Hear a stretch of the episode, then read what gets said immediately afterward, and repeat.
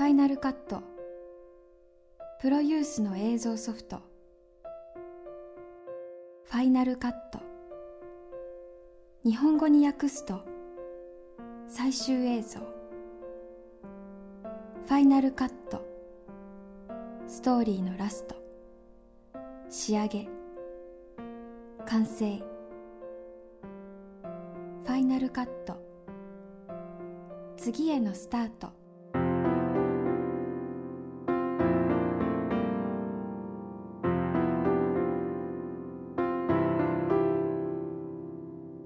から発信するファイナルカット。今回のキーワードはプロデューサー。プロデューサーの伊藤正明さんにこれからについていろいろと伺ってみました。ちょっと今ねはっきり見えてることではないんですけれどもおそらくそのこれから映画のマーケットっていうか、まあ、映画のシステムも含めてものすごく変わっていくと思うんですね。でおそらくそれでテレビも変わってこざるを得ないんだと思うんです。これだけ多チャンネル化が進んでいく中でテレビが王様なのはやっぱり見てる数が多いっていううんことが原点なんですけど例えば僕らが覚えてる年代で考えてもね例えば僕らが子供の頃見てた「熱中時代」なんていう水谷豊さんのねあのドラマなんか視聴率40%超えてたりするんですよね。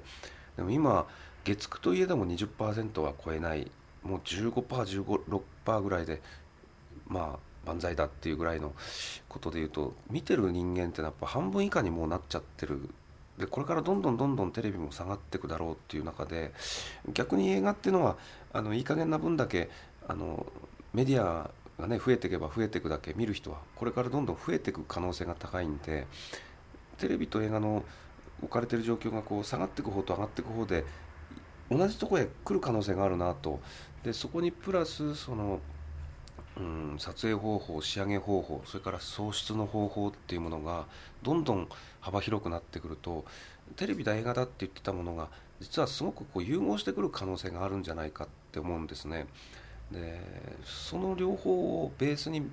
知ってるってことが何かの強みになってくはずだって思ってるんですねただそれがどうなるかってことまではまだね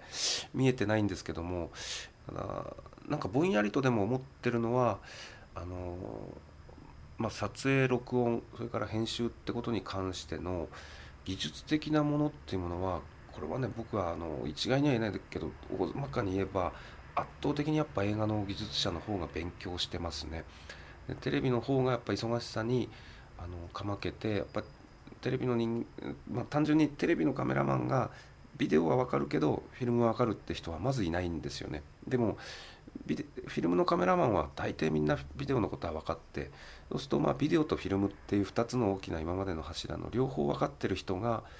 さらに違うメディアが出てきた時に基本的にはこのどっちかから派生して転換していく新しいメディアですからやっぱり両方分かってる人たちの方があの対応はしやすいだろうと。で逆に今度は制作演出っていう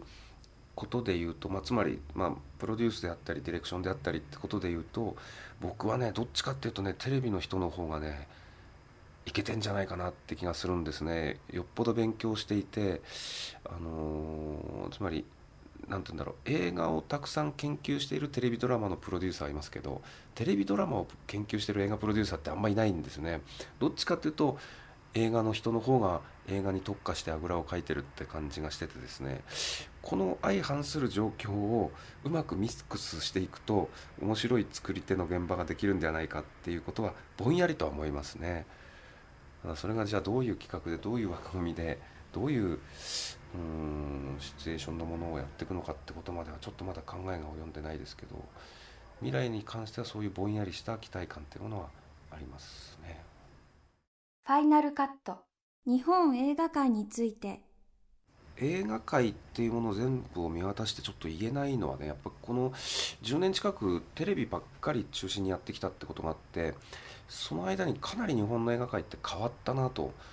あのまあ、例えば僕は10年前ぐらいまで KSS って会社に行ってその頃はあ V シネマをやったり、えなんだ大きな映画に出資参加したりしてた会社なんですけど割合勢力があったんですね。でもその会社ももうないしその頃のライバルだった会社ももうなくて当時その世界でうごめいてた頃に聞いた名前の会社がほとんどない。でそうじゃなかった会社がどんどん出てきてっていうぐらいこう10年で勢力図がいろいろ変わっててですね久しぶりにこう何年かこう映画に戻ってくると分かんないなっていうのは正直なんですけどその分だけやっぱこういい意味で混沌としてきたのかなと。いい焼け野原になってきてるのかなと。だからあの既成の映画人がその気があればどんどん勝ち上っていける土壌もできてるんだと思うし逆に言えば映画なんか何にも知らない人たちがボッと入ってきてとにかく当たりゃいいわけですから今黒字になる映画が本当に少ない状況の中であいつ黒字作ったっていうだけで監督もプロデューサーもすぐみんなに注目される立場になれるぐらいの面白さがあるんでいい意味で焼け野原になってきたなと思うんですね。でただ僕の場合はやっぱり現場から映画界にいた人間なんで他産業他の産業からボーンと来た人みたいな暴れ方はなかなか難しいと思うんで自分の立ち位置っていうのはちゃんとその中でこう見つけながらうごめいていかなきゃいけないんだけどやっぱり仲間なんかと最近話すのはねその分だけやっぱり現場もこう変わんなきゃいけないんだと思うんですよ。あの映画界独特の流儀みたいなことをねいつまでも僕らの世代が言ってるようじゃダメででましてその僕らよりさらに若い世代が言ってるようじゃもうねおしまいなんで他のいろんな産業が映画界入ってきた時に話が分かる現場運営ってものをしていかないとやっぱり逃げてっちゃいますよね。普通のね、産業の人が来て映画の業界のしきたりとしてこうなんでああなんでこれにこんだけお金がかかってでもその報告はしませんからみたいなね この何十年も続いてる映画界独特の流儀で現場が意地張っちゃうとねあのかつてバブルの時にいろんなお金が映画界に入ってきたけどやっぱりこの映画界の分からなさでみんなやっぱちょっと経営傾いたらみんなすぐ逃げてっちゃったようなことの繰り返しにしてはいけないのかなと思うんですね。やっぱりこうみんなが分かりやすいみんなとどんな人が関わっても分かりやすくやっていける映画運営っていうものを僕らが現場から変えていけたら面白い方向へ行くのかなと。あのそれがあれば今のようにテレビ主導の映画作りみたいな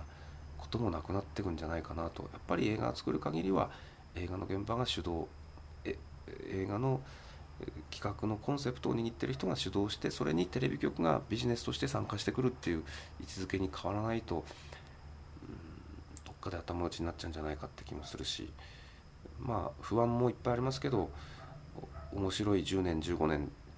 先の映画界っていうのはありえるんじゃないかと思って希望を持ってますけどね。ファイナルカット次回詳しくは番組ホームページをチェックしてください。ナレーターは阿久澤奈々でした。大学生の思い出の一歩。青山学院大学2年藤井奈々ですえー、私の最も印象に残っている映画は「千と千尋の神隠し」です。その理由なんですけれどもこの映画は簡単に言えば笑いあり涙ありという感じで私は本当に感動してこれを映画館に3回も見に行ったんですけど、まあ、その中で一番印象に残ってるのは千尋っていう女の子がそのその辺にありそうなトンネルの向こうに抜けた時にこう不思議な街がありそこでもう初めの方は千尋はすごいもう何て言うんだろう。すごいもうどうしようもない子というかあんまり頼れないような女の子なんですけど、まあ、その街でいろんなことがあっていろんな人と出会ってでその帰る時にはもう表情が全然違ってすごい明るくて頼れる女の子になっているところがすごく印象的でで自分もその街に行きたいなっていう気持ちがものすごく強くてでそこに出てくる登場人物もものすごいみんな、まあ、キャラクターが濃いんですけど初めの方はすごいなんか怖いそうな人とかだったりするけど千尋が頑張ってるのを見てだんだんみんなもこうすごく温かい、まあ、人間じゃないんですけど人間味みたいなものが見えてくるのですごく温かくて感動する映画だなと思いました。